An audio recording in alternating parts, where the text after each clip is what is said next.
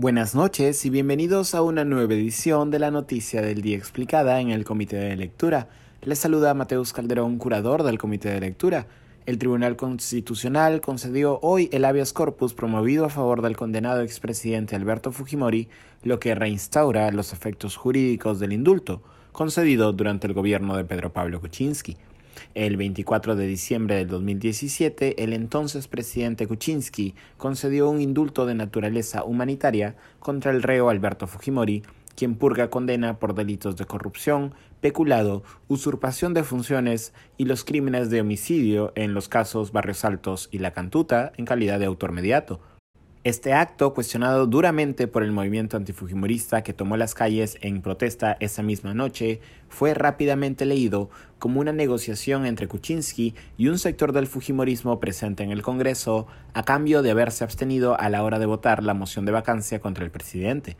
Meses después, con Kuczynski ya fuera del cargo, la Corte IDH emitiría una sentencia en la que solicitaba que la medida a favor de Fujimori fuese revisada en octubre del 2018, el indulto fue finalmente revocado por la Corte Suprema de Justicia de Lima, que argumentó que los delitos de Fujimori fueron calificados como de lesa humanidad e impidiendo así ser susceptibles de indulto, además de señalar otras irregularidades en el proceso. En el año 2021, el Ministerio Público denunció constitucionalmente a Pedro Pablo Kuczynski por el caso de presunta compra de votos para evitar su vacancia en vinculación con el indulto. La decisión tomada hoy por el Tribunal Constitucional responde, por otro lado, a la demanda de habeas corpus presentada hace dos años por el abogado Gregorio Parco, residente en Ica.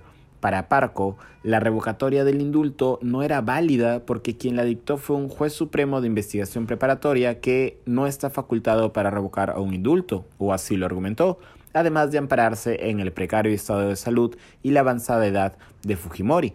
El Tribunal Constitucional, hoy compuesto por seis miembros, votó por mayoría a favor del habeas corpus, con los votos a favor de los magistrados Sardón, Blume y Ferrero, este último con dos votos en calidad de presidente del TC, y los votos en contra de los magistrados Ledesma, Miranda y Espinosa Saldaña. Los tres votos en contra, además, declararon improcedente la demanda, es decir, no aceptable por motivos de forma. La sesión no fue transmitida en vivo a pesar de los pedidos de la prensa y la ciudadanía. En la práctica, el fallo, cuyos argumentos serán publicados recién en los próximos días en su totalidad, restituye los efectos de la resolución suprema que concedió el indulto y la libertad a Fujimori. A través de su cuenta de Twitter, el presidente Pedro Castillo vinculó la decisión tomada por el Tribunal Constitucional a la crisis institucional y señaló que, cito, los órganos de justicia internacional a los que Perú está adscrito y el Estado de Derecho deberán cautelar el ejercicio efectivo de la justicia para el pueblo. El primer ministro Aníbal Torres declaró a la prensa que no estaba de acuerdo con la decisión ni con la existencia del Tribunal Constitucional, pero que el gobierno respetaría la sentencia emitida.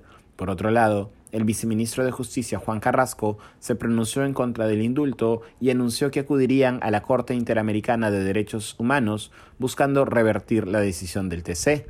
Lo mismo ha señalado el actual canciller César Landa, constitucionalista y expresidente del Tribunal Constitucional, para quien el fallo debería ser revertido por la Corte Interamericana de Derechos Humanos, la cual, cito, ya se pronunció sobre este tema en 2018, recordando la obligación internacional del Estado peruano de sancionar a los responsables de dichos casos y que las víctimas encuentren justicia. Esto ha sido todo por hoy. Volveremos mañana con más información. Que tengan buena noche.